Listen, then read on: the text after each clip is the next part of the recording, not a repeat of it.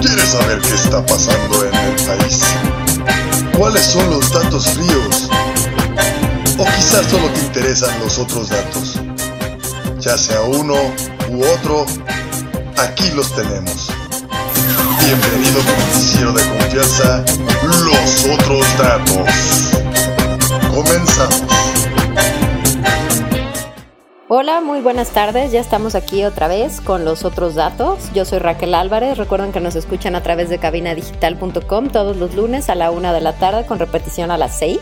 Hay algunas noticias que no tienen que ver con el COVID, que tienen que ver con corrupción directamente y no de este sexenio, sino del sexenio de Felipe Calderón, lo cual debe tener al presidente López extremadamente contento. No sé si se acuerdan que hace relativamente poco capturaron al que fuera director de seguridad pública durante el sexenio de Calderón, que es Genaro García Luna precisamente por tener nexos con el narcotráfico, directamente con el cártel de Sinaloa y trato directo con el Chapo. Bueno, resulta que durante todo ese tiempo, durante eh, el inicio de la captura y todo esto, empezaron a enloquecer todos porque eh, eventualmente Genaro García Luna tendría que hablar sobre pues lo que realmente Felipe Calderón sabía respecto a sus nexos con el narcotráfico, etcétera, etcétera. Entonces, eh, pues toda esta facción que sigue ciegamente al presidente. Eh, estaba feliz porque finalmente en algún punto deberían inculpar a Calderón de algo que pues en realidad pues sería como negligencia o, o conocer o saber que este hombre estaba ligado al narcotráfico pero él se hizo de la vista gorda,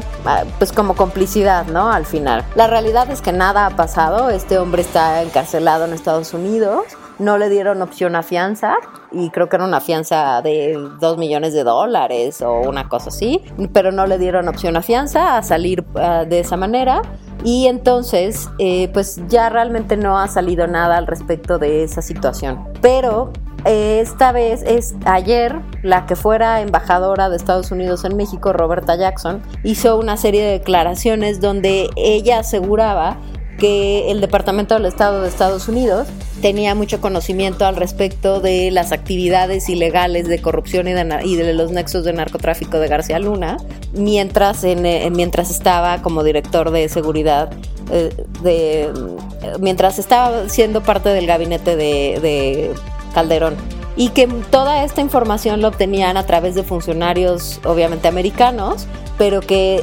esos funcionarios lo obtenían de otros funcionarios en México o de otras personas involucradas en todo este mundo de la información que corre de un país a otro, ¿no? Y que a Roberta Jackson le parecía que era muy ingenuo de nuestra parte eh, culpar directamente a Estados Unidos por, por haberlo sabido, porque seguramente la, el gobierno de México tenía mucha más información de la que el gobierno de Estados Unidos pudiera obtener todas estas cosas son ciertas, ¿no? O sea, son declaradas, me parece que eh, la lógica de la, de la declaración es cierta, ¿no?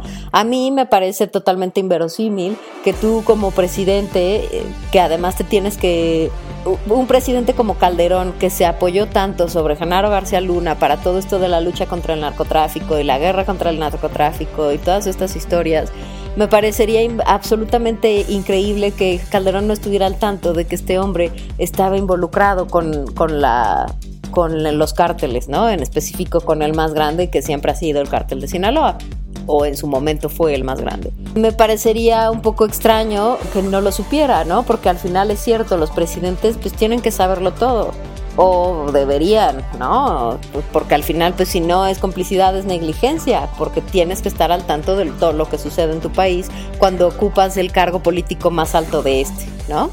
Y también es cierto que la información que sale de México hacia el, hacia el Departamento del Estado, pues tiene que salir de agentes involucrados directamente en el gobierno mexicano y después llegar al gobierno de Estados Unidos, ¿no?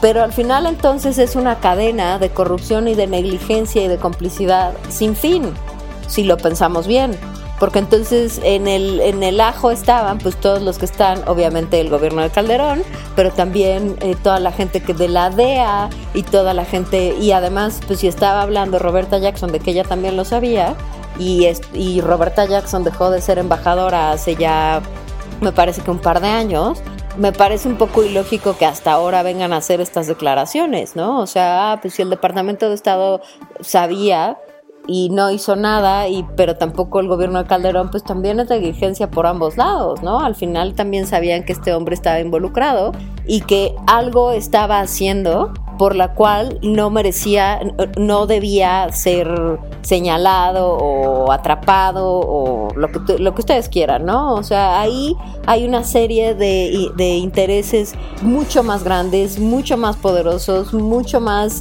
ocultos de lo que todos nosotros tenemos capacidad de ver y de saber y de enterarnos, porque si toda esta gente estaba al tanto de lo que de lo que este hombre estaba haciendo y nadie, nadie, nadie, nadie decidió hacer nada hasta ahora, alguien o varios estaban ganando ya de o sea ganar me refiero a muchas cosas no a información a conexiones a apoyos no sé, muchísimas, muchísimas cosas, ¿no? No me refiero a dinero, ¿no? Me refiero a, a este, influencias, este, pues capacidad de negociación, palanca, eh, ¿sabes? O sea, más bien ese tipo de capacidades que los gobiernos siempre de un lado u otro, por una razón o por la otra, la necesitan, ¿no? Y seguramente este fulano, está, o sea, me refiero a García Luna, generaba ese tipo de, de intereses y por eso lo terminaron señalando tantos años después, porque al final Calderón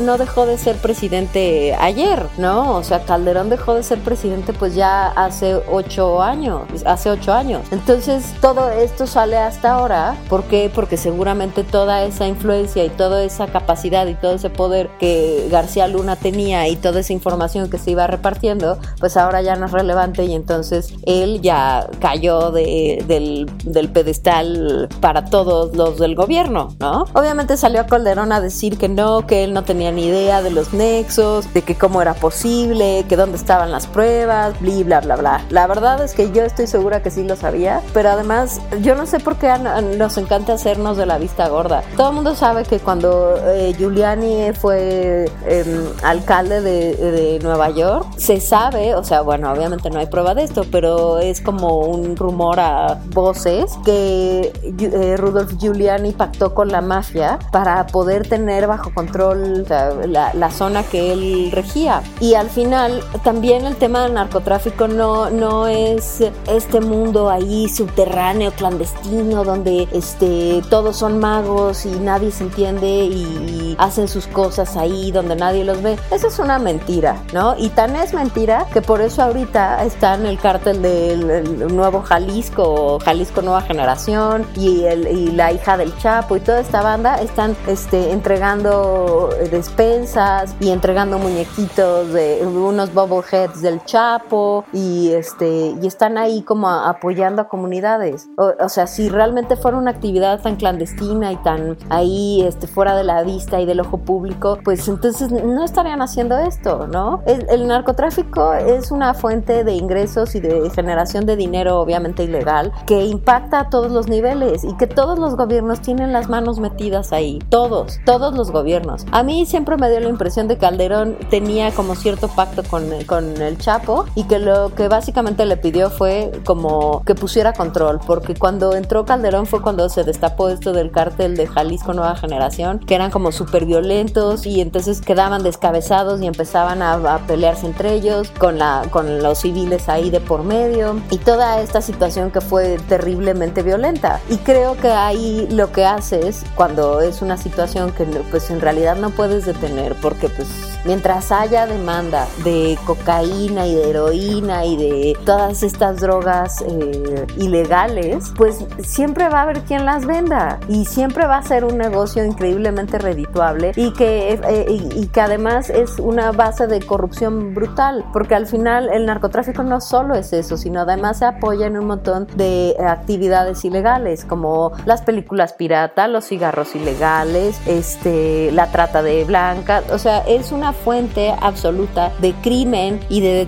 deterioro social. Pero como genera tantísimo dinero, pues al final también tiene eh, repercusiones en los niveles, eh, eh, en las em, instituciones que sí son, digamos, pues veraces y que sí son y que no son parte del crimen organizado. En este caso, los gobiernos, ¿no? Me parece inaudito que la gente se haga de la vista gorda cuando es obvio que mucha gente de la DEA seguramente también estuvo pagada por narcotráfico o ha estado pagada y sigue estándolo, ¿no? O sea, esto no es un tema de justificar a Calderón, está muy mal eh, que sepas que tu director de seguridad pública es el que está ahí de muy acuache con el, con el Chapo y después de todo este tiempo salgas a decir que no es cierto. Digo, claro, no puedes salir a decir que es verdad, ¿no? Porque sería como la declaración más estúpida del mundo. Pero, a ver, o sea, si no hay un presidente que no haya hecho cosas malas y no hay un presidente que no haya tenido temas de corrupción, ¿no? Esa es una realidad y no podemos negarla, ¿no? Pero también hay que ser un poco más lógicos y estas declaraciones ocho años después de, del, del sexenio de Calderón y es que entonces si todos sabíamos, pero pues este, pero si ustedes sabían más, ¿por qué no hicieron? Este, pero nosotros sabíamos menos, entonces no nos echan la culpa. Pues ese es ahí pues como una lógica medio retorcida, ¿no? Si todos sabían y en Estados Unidos sabían, me parece que estos que se sienten las lumbreras de, de la ejecución de la ley y de todo lo que es bueno, pues por lo menos debieron haber hecho algo, ¿no? Y no lo hicieron. Ahora, hablando del otro lado de la corrupción, está el hijo de Bartlett, de Manuel Bartlett, el director de la Comisión Federal de Electricidad, que resulta que obtuvo un, em, un contrato por, eh, por adjudicación directa por parte del IMSS de Hidalgo por 30 millones de pesos para venderles unos 20 ventiladores. Un millón y medio por cada ventilador. Que porque resulta que su empresa es la única que los hace. A mí me parece que eso es una mentira absoluta. Resulta que la empresa esta se llama Cyber Robotic Solutions, que es propiedad de León Manuel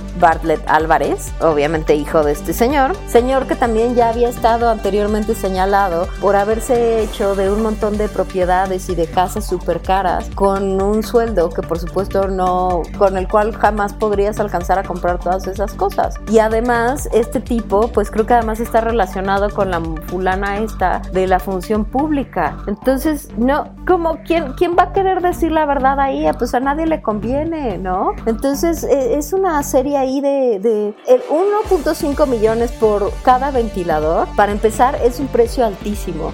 todas estas compras eh, adicionales de salud eh, se tienen que hacer a través de una serie de, de em, pues, de, de comparar, ¿no? A, diferentes proveedores. No puede ser que de pronto alguien llegue y te diga, ah, pues yo tengo estos, aunque sean los más caros del mercado, y además te digan, ah, es que es como un tema de emergencia. Porque además el gobierno ya había dicho que ya estaba listo y que ya tenía todas las, las toda, ya tenía cubiertas todas las necesidades de materiales y de insumos médicos para soportar el tema del COVID. Entonces, ¿por qué ahora sale este fulano con ese tipo de adjudicaciones directas de 30 millones de pesos de un contrato que nunca se le, debió, se le debió haber dado porque se supone que ya los hospitales ya estaban listos y ya tenían todo lo que necesitaban y además eh, a un precio elevadísimo totalmente fuera de mercado. Me parece que ahí el verdadero problema de esto, más allá de la evidente corrupción y del amiguismo, es que el, el, el presidente se ha dedicado a decir que él está eh, luchando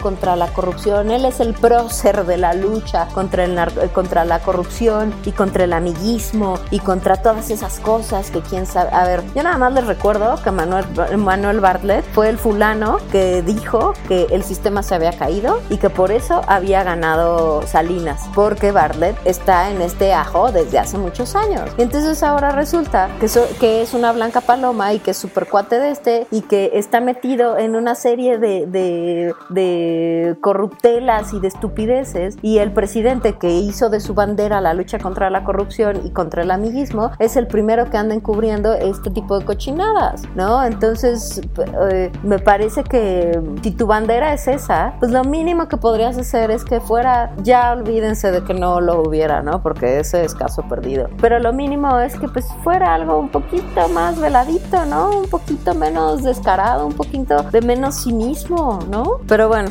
ahora vamos a una pequeña pausa y regresamos. Recuerden que estos son los otros datos.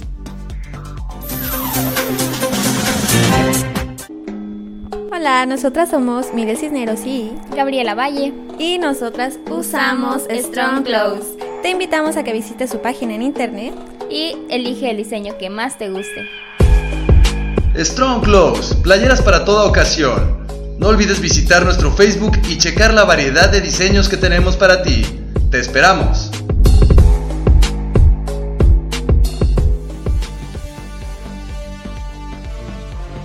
En Cabina Digital tenemos una gran variedad de programas de interés para ti. Tenemos desde terror, salseo, sexualidad y entretenimiento. Sintonízanos todos los días. Revisa el menú en cabinadigital.com y no te pierdas ninguno. Cabina Digital, lo que te interesa escuchar.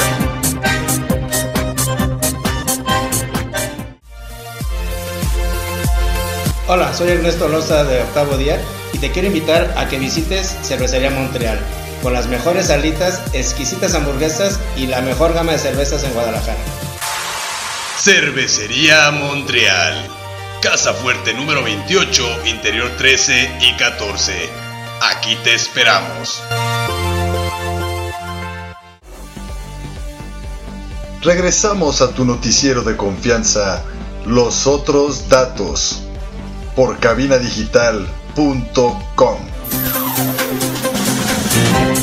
Hola, ya estamos de vuelta en los otros datos. Recuerden que nos escuchan a través de cabinadigital.com, pero también nos pueden escuchar a través de Spotify si no les da tiempo de escucharnos en vivo. Bueno, pues resulta que, como ustedes bien sabrán, en Europa ya está terminando la cuarentena del COVID. En específico en España se desarrolló todo un proceso para hacer la desescalada, que le llaman, para que la gente pueda empezar a salir. Esto empezó hace dos semanas. Eh, resulta que primero hicieron como una pequeña prueba donde dejaron salir únicamente a los niños con su con un o sea, un niño con un tutor o máximo dos niños con una persona adulta. Bueno, pues resultó que aquello fue un desastre sin fin porque entonces toda la gente decidió salir al mismo tiempo. O sea, nada más le dieron oportunidad a este grupo en específico y al final eh, la calle estaba llena de gente de todas las edades. Entonces tuvieron que eh, como retirar un poco lo que habían dicho y desarrollar una estrategia distinta. Ahora tienen una serie de horarios, ¿no? A partir de las 6 a las 9 de la mañana pueden salir personas jóvenes, ¿no? A partir de los 18 como hasta los 50 más o menos pueden salir a hacer ejercicio y a pasear. Después de 9 a 12 salen las personas de tercera edad. De 12 a 6 me parece que pueden salir los padres con los hijos. De 6 a 8 vuelven a salir los adultos mayores. Y de 8 a 11 pueden volver a salir los jóvenes a hacer ejercicio y a pues a pasear, ¿no? Este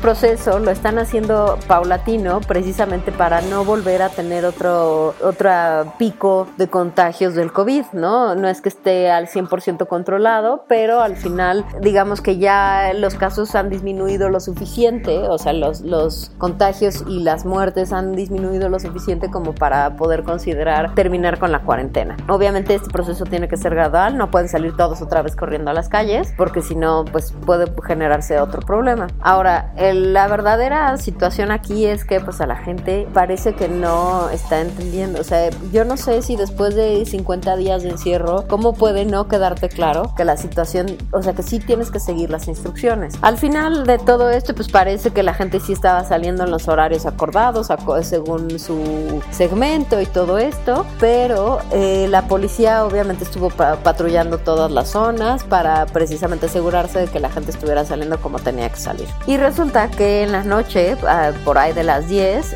empezaron a circular en las zonas de, pues como de más afluencia juvenil en Madrid. Y se encontraron con 10 botellones. El botellón es una como reunión de muchachitos que toman en la calle. Obviamente esto, esto es contra la ley, ¿no? Tú no puedes beber en la vía pública en Madrid. Pero además de todo, obviamente eran reuniones de 5 o más, o sí, de entre 5 y 12 personas. La realidad es es que ahorita obviamente no están permitiendo que estén reunidas eh, eh, grandes cantidades de personas sin estar respetando lo del metro y medio de distancia y lo del cubrebocas y todo esto. Todas estas medidas se tienen que seguir llevando a cabo y es evidente que estos de los botellones pues no estaban haciendo ninguna, ¿no? Entonces entre las, la sanción propuesta por no sé, no acatar las instrucciones del, de la desescalada y estar bebiendo en la vía pública cuando es ilegal, pues las multas podrían ascender a mil euros por persona y tuvieron que arrestar más o menos a 30. Entonces, pues imagínense. Entonces, el problema es que, pues,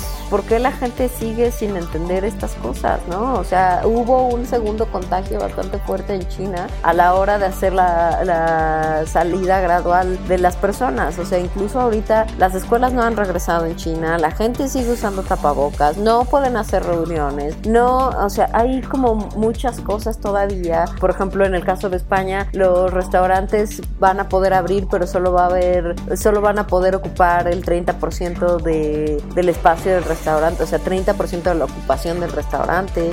En el caso de eh, ritos religiosos, pues solo va a poder ir el 50%, que la verdad es que el 50% me parece muchísima gente. Creo que deberían mantenerlo al 30% en todas las actividades. Eh, obviamente ya no están todas estas reglas, o sea, van a tener que salir conforme a sus horarios para poder ir a estos lugares, ¿no? Y eso también es una forma de reactivar la economía que estuvo parada durante tanto tiempo durante, durante la cuarentena, porque pues se tiene que reactivar, ¿no? La gente tiene que volver a salir, tiene que volver a consumir, tiene que volver a restablecer pues más o menos la vida normal, ¿no? A lo que pueda considerarse ahora como normal. Pero mm, si no se acatan las normas, es verdad, va a ser verdaderamente complicado que volvamos a un estado mm, pues más o menos de normalidad. Y ahora, la mejor. Resulta que sale Donald Trump a decir que todo esto de, obviamente que el COVID salió de China todo esto, pero que ellos no hicieron nada para detener.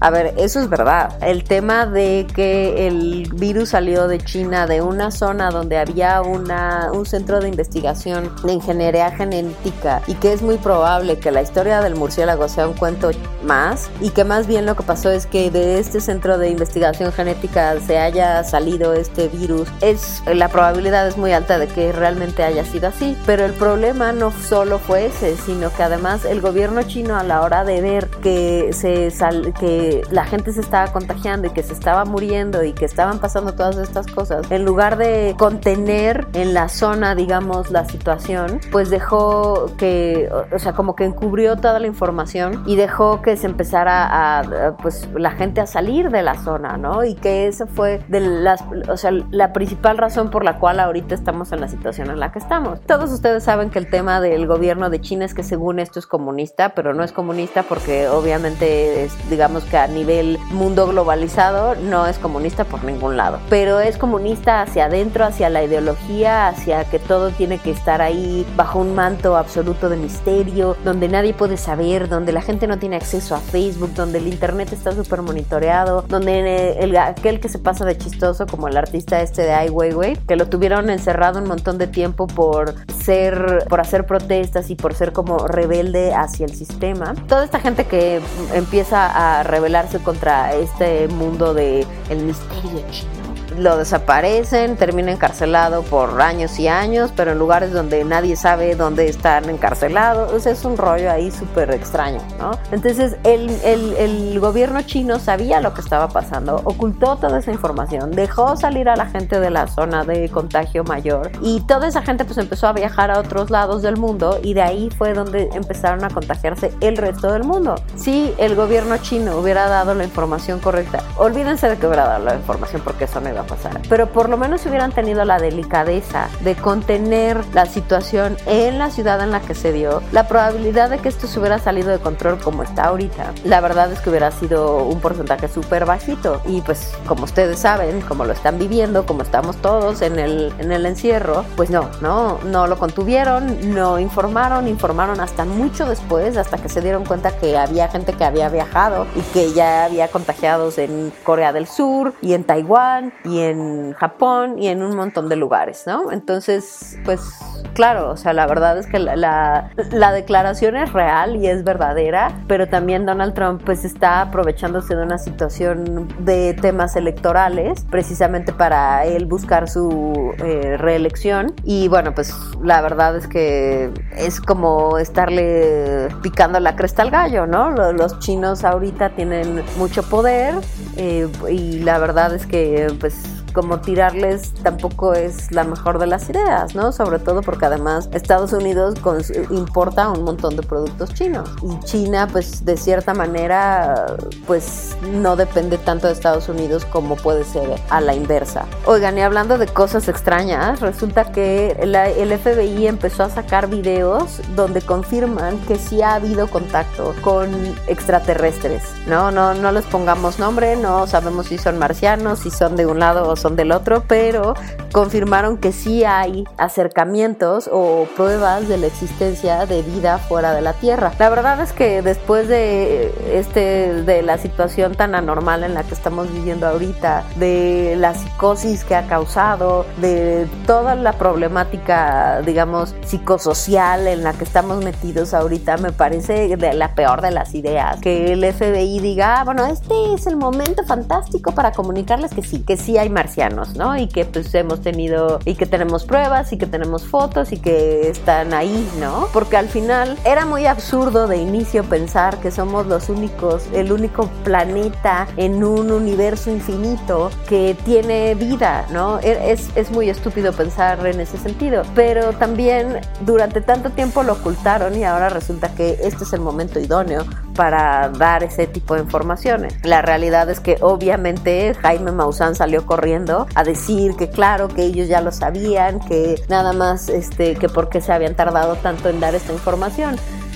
Miren, la verdad es que vida debe haber y, mucha, y mucho más inteligente que la que hay aquí, me queda claro, ¿no? Pero tan no debe interesar, o sea, tan no debe interesarles interactuar con nosotros que pues están ahí, medio nos observan y medio que están y medio que sí hay pruebas, pero tampoco, tampoco están aquí adentro, ¿no? No están, no nos van a atacar como la del Día de la Independencia, ¿no? La de Mars Attack. Eh, yo creo que más bien es como un tema de venir y ver qué tanto evolucionan las, las formas de vida que no son como las suyas, que naturalmente, pues por lo que se puede entender, son mucho más evolucionadas que la nuestra. Pero, pues al final el timing fue terrible, ¿no? ¿Cómo se te ocurre salir con esto? Porque ahora lo primero que van a pensar es los marcianos llegaron ya y no precisamente a bailar el cha-cha-cha con toda la situación tan terrible como está ahora, ¿no? Pero bueno, vayamos a una pausa, no piensen más en los marcianos. Ahorita regresamos a los otros datos.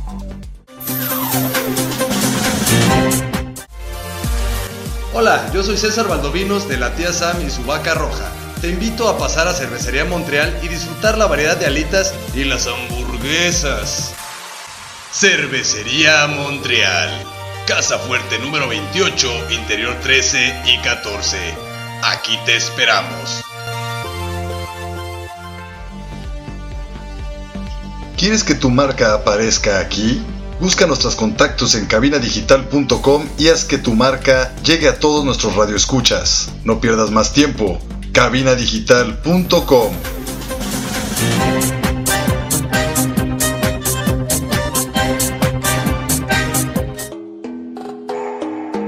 Hola, soy Ernesto Loza de Octavo Día. Te quiero recomendar Strong Clothes, la mejor opción para esta primavera y verano. Es Strong Clothes. Strong Clothes, playeras para toda ocasión. No olvides visitar nuestro Facebook y checar la variedad de diseños que tenemos para ti. ¡Te esperamos!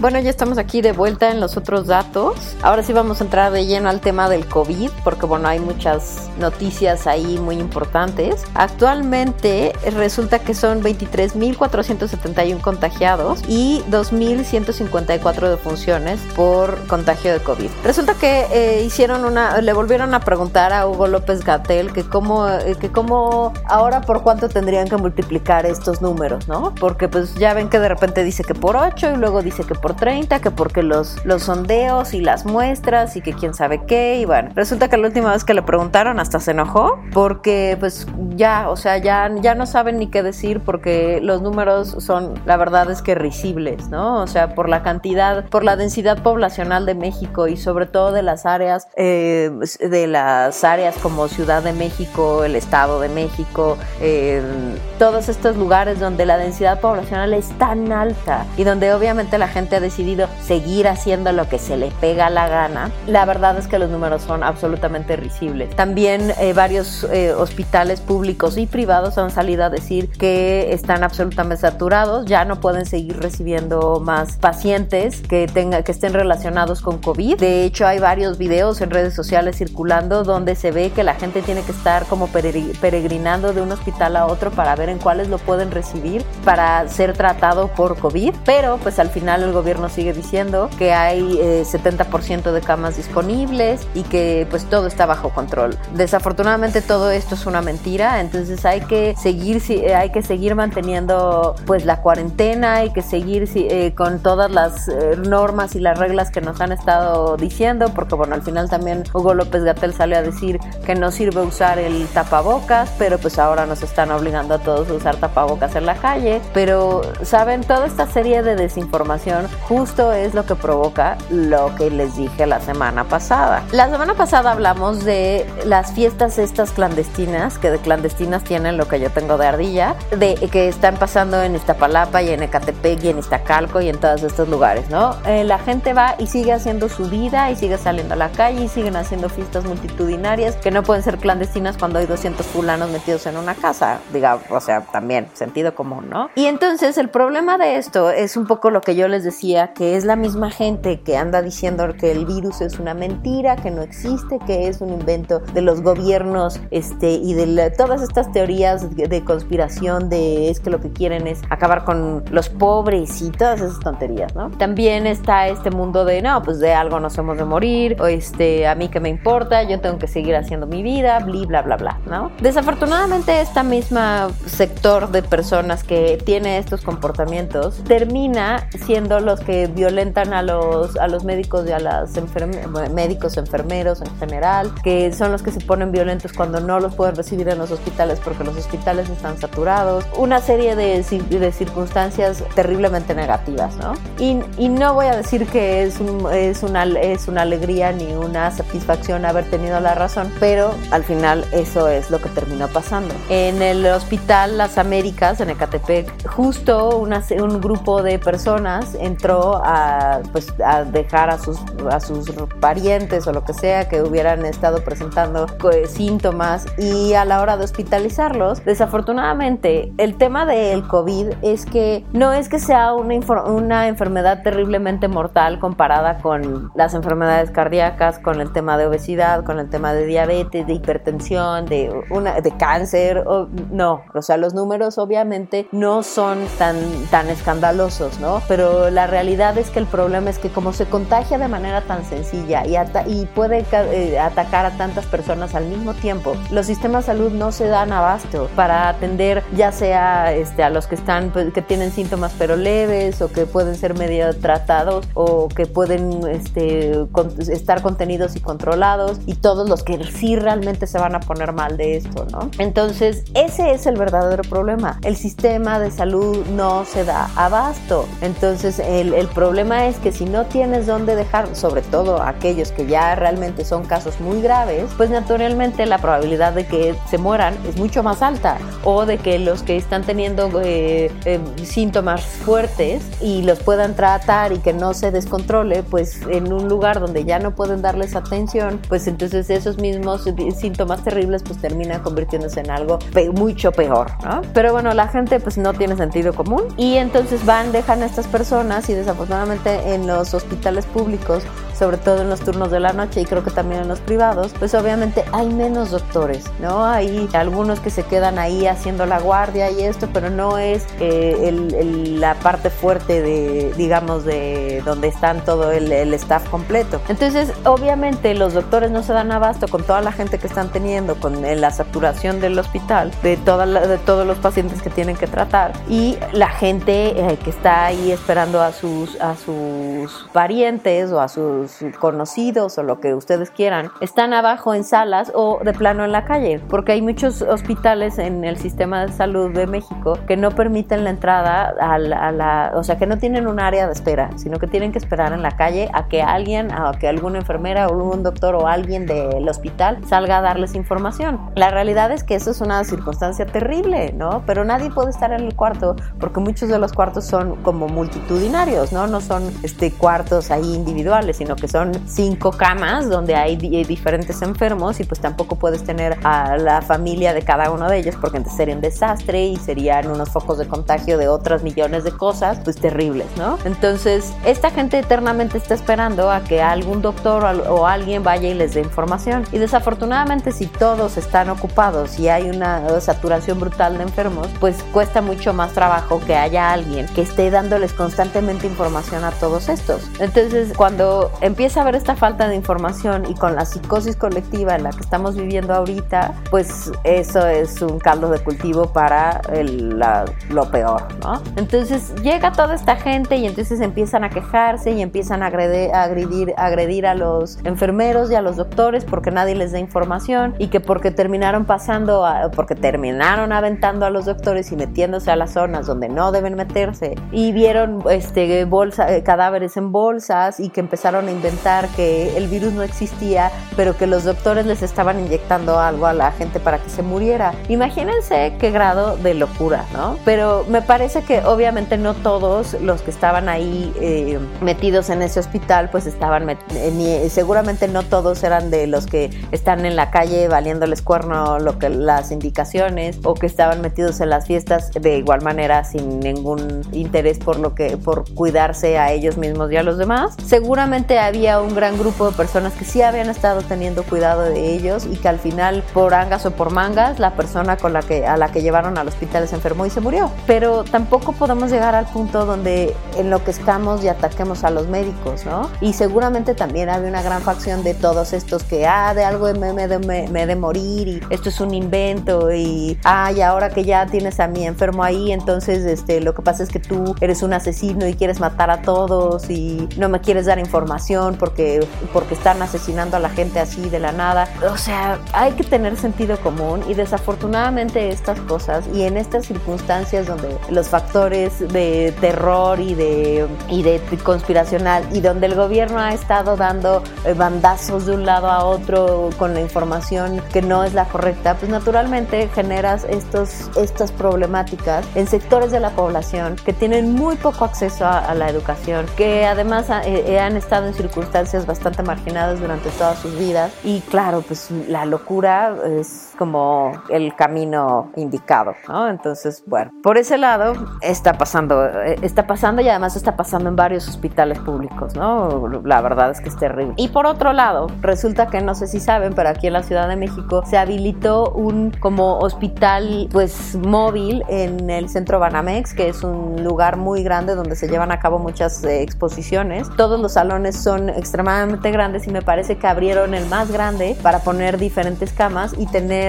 la capacidad de atender a los que son enfermos no graves y de terapia intermedia. Y además ahora van a, abrir también uno de estos hospitales en el Foro Sol, donde también están abriendo lugares para tener más camas, para colocar a toda esta gente que no es de alto riesgo ni están en, en terapia intensiva ni en los peores casos, ¿no? Me parece muy raro que para que estén diciendo que los hospitales están al 70%, o sea, que tienen 70% de capacidad todavía cuando los hospitales han salido a decir que ya están saturados, ahora decidan que, que tienen que abrir otro hospital móvil en el Foro Sol. Para quienes no sepan, el Foro Sol es donde se lleva a cabo la Fórmula 1 y varios em, festivales de estos de música masivos porque el espacio es considerablemente grande. Entonces, si realmente la cantidad de contagiados fuera la que nos están diciendo los números que reporta Secretaría de Salud, ¿ustedes creen que habría necesidad de abrir todavía más espacio de camas para tratar esto? Pues no, claro que no. No habría necesidad de más espacio porque al final pues los espacios ya deberían estar pues, en los hospitales. Es claro que no. De hecho, ayer eh, un epidemiólogo, un infectólogo especialista de la UNAM salió a decir que la probabilidad de que hubiera más de un millón de contagiados es altísima. Entonces, bueno, pues los invito cordialmente a que sigan las instrucciones de la sana distancia, de ponerse su tapabocas si tienen que salir a la calle y si no tienen que salir a la calle, no salgan en absoluto, porque la realidad es que la situación debe ser mucho más grave de lo que está diciendo Secretaría de Salud para tener que estar abriendo más espacios. Entonces, seamos conscientes que esta situación no solo es un tema de, de no contagiarnos nosotros, sino de procurar que los demás no se contagien y de no saturar un sistema que pues en realidad es bastante deficiente desde hace décadas y décadas. No se vayan, volvemos con los otros datos.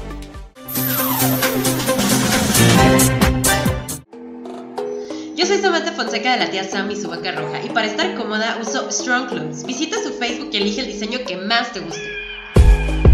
Strong Clothes, playeras para toda ocasión. No olvides visitar nuestro Facebook y checar la variedad de diseños que tenemos para ti. Te esperamos.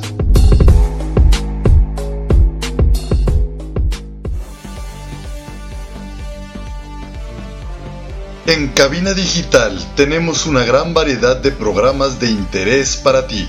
Tenemos desde terror, salseo, sexualidad y entretenimiento. Sintonízanos todos los días. Revisa el menú en cabinadigital.com y no te pierdas ninguno. Cabina Digital, lo que te interesa escuchar.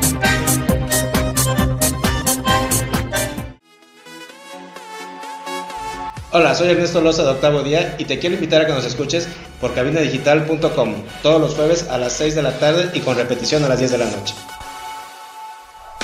Estás escuchando Cabina Digital.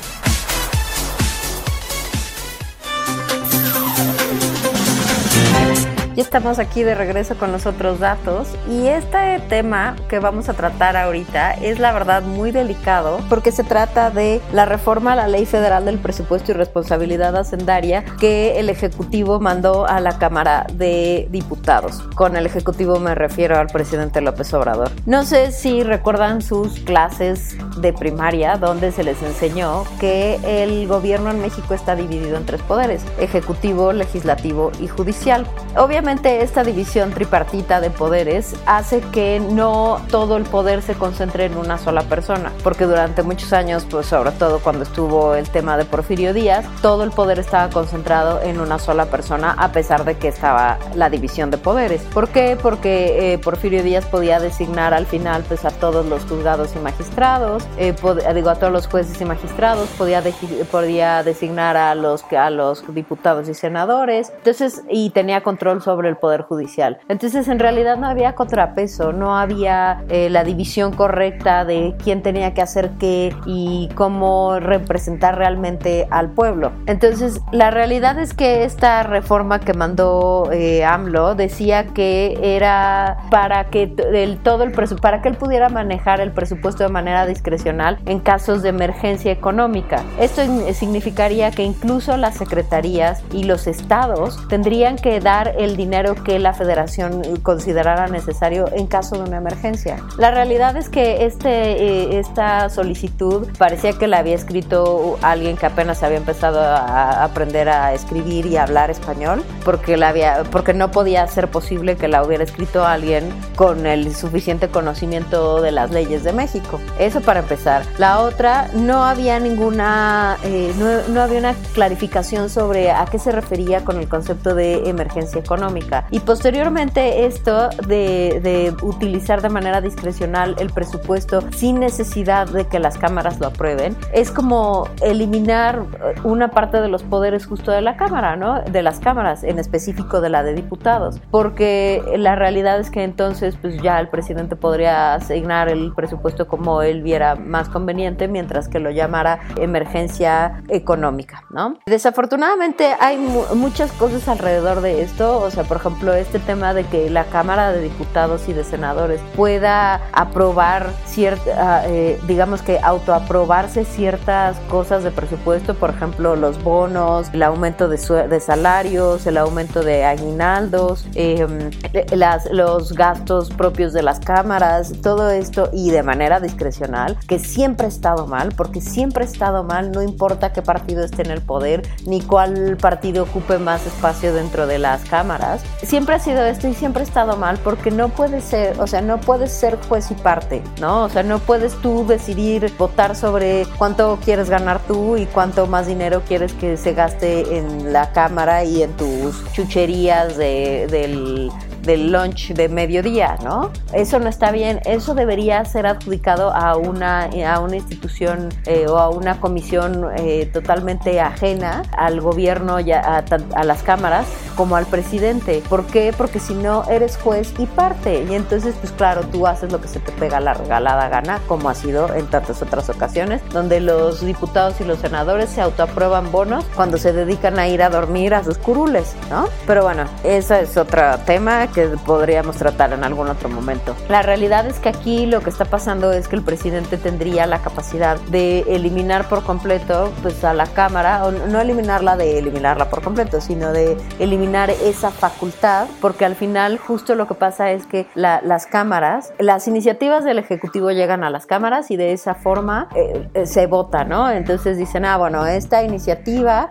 pues no se vota tal cual, ¿no? Sino hacen ciertas modificaciones o ciertas recomendaciones las regresan al Ejecutivo, se hacen esas modificaciones o no. Y si se hacen las, esas modificaciones, entonces vuelven a votar los, los diputados y esa iniciativa ya se puede convertir en ley o, o, la reforma a una ley específica, en este caso esta, ¿no? Pero la realidad es que sin clarificaciones reales de, de qué son los conceptos de emergencia y, quién, y en qué momento y quiénes deberían valorar que el país está realmente en esa mencionada emergencia económica, pues la realidad es que además tampoco puede ser el Ejecutivo el que decida, ah, ya, este es el momento de emergencia económica. No, o sea, también, o sea, debe haber parámetros claros y también eh, los, los, diputados tienen que tener eh, la capacidad de decir, bueno, pues cuál es el escenario, cuál es el presupuesto que realmente puedes manejar o, que, o del que puedes disponer en este, en este, bajo este concepto y todo esto al final debería volver a pasar por las cámaras, ser aprobado y pues entonces avanzar, ¿no? La realidad es que eh, la, iniciativa como estaba es un abuso absoluto y una, ¿cómo les diré? Como pasar por encima de esta división tripartita de poderes, ¿no? Porque al final, pues como lo hemos visto ya, pues también AMLO ya está este, designando a los jueces y a los magistrados, obviamente ya tiene mucho control sobre el poder judicial y pues las cámaras ahorita la mayoría es de Morena, que es el partido de este hombre, ¿no? Pero hace muy poco, cuando esta iniciativa salió a la luz, obviamente la oposición le dijo, pero ¿de qué me estás hablando? Porque de ninguna manera la llamaron autocrática y un abuso de poder, porque, o sea, obviamente todos están súper inconformes con esto, porque de cierta manera es como un paso a que e, este hombre pues, se convierta en un absoluto dictador, ¿no? Y que haga del dinero del país pues lo que él considere más conveniente y bueno, ya hemos visto que lo que él considera conveniente pues no es la mejor opción para nadie. Entonces, el verdadero problema de esta situación es que esta gente de Morena está forzando, o sea, lo que quieren es forzar a aprobar esta iniciativa de ley antes de las elecciones de, del 2021, porque pues es muy probable que no vuelvan a tener la mayoría en el Congreso, ¿no? Ni en la Cámara de Senadores, ni en la Cámara de Diputados, ni en ningún lado, por el, la, por el descenso tan brutal de la popularidad de López Obrador con el manejo de esto del COVID, ¿no? Y seguramente está relacionado con muchas otras cosas, ¿no? Porque hay mucha gente que está muy decepcionada, que votó por él y que ahora pues está terriblemente arrepentida, ¿no? Entonces hay este tema súper electoral porque mientras más nos acerquemos al 2021, peor peor se va a poner la cosa, de luchar, o sea, la poca oposición que hay, porque en realidad el PRI, el PAN y el PRD pues están dando de bandazos y no van para ningún lado. Y yo no veo claro que realmente haya eh, candidatos. Bueno, para mí me parece que si el PAN se pone listo, eh, el gobernador de Chihuahua o incluso el de Jalisco podrían ser buenos estandartes para realmente empezar a formar una oposición que verdaderamente represente algo para alguien, ¿no?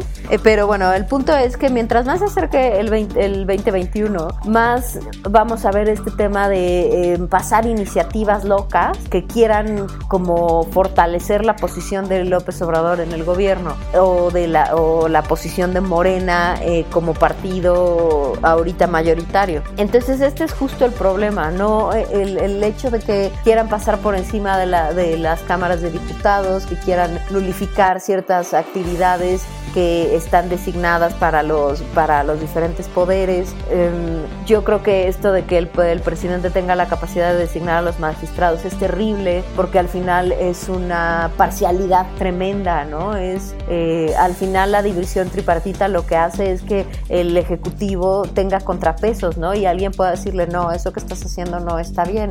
Entonces, y cuando lo subo, pues se, se armó una campaña de, de total descrédito para quienes le, le, señalaban que no estaba bien lo que estaba diciendo y lo que estaba haciendo. Y ahora los que están pues son como sus brócolis y sus cuates y pues cada quien está ganando de donde puede, ¿no? Desafortunadamente, esta, esta iniciativa de ley ahorita se bloqueó porque incluso los, muchos de los diputados de Morena salieron a decir que eh, incluso con la oposición firmaron una carta donde les parecía que esta era una iniciativa muy abusiva y que estaba por encima de la democracia que la Constitución de México ha establecido, bla, bla, bla, ¿no? Y este fulano, el Mario Delgado, sale a decir que no, que ahora que termine la fase 3 del COVID, pues van a volver a presentarla, ¿no? Yo espero, o sea, yo sería de la idea que el PRI, el PAN y el PRD tengan una propuesta lo suficientemente fuerte y que y que no vayan a dejar que se lo que les compren a los compañeritos, los del Morena, para que pasen estas iniciativas. O sea, lo, lo más importante es que esta iniciativa no pase y, y, que este tipo de iniciativas, no esta, sino muchas otras, porque como verán, como les digo, van a llegar muchas otras antes del 2021. Lo ideal es que eh, no darle mucho, no darle más poder a este hombre, porque por lo que hemos visto, pues la capacidad de el poder que tiene lo ha vuelto bastante bastante destructivo. Pues, ¿Para qué queremos darle más, no? Entonces, y mucho menos el manejo del dinero. Pues están viendo que no, que no suma 2 más 2 con el tema del petróleo. Imagínense si tiene la capacidad para manejar mucho más presupuesto del que debería, ¿no? Este tema hay que manejarlo con mucho cuidado. Hay que, hay que entenderlo por, por todas las aristas que tiene y no solamente apasionarse con el tema de que, ah, es que nosotros estamos a favor del presidente No, hay que entender que aquí está en juego la estructura establecida en la constitución sobre la cual se basa la democracia en México, ¿no? Entonces hay que ser mucho más críticos, menos pensar con el hígado o con algo que no sea el cerebro que tienes en la cabeza. Esto fue todo por hoy. Agradezco mucho que, que nos hayan escuchado. Nos escuchamos el próximo lunes. Recuerden a la una a través de cabinadigital.com. Yo soy Raquel Álvarez y estos fueron los otros datos. Gracias por sintonizarnos. Te esperamos en el próximo Los otros datos.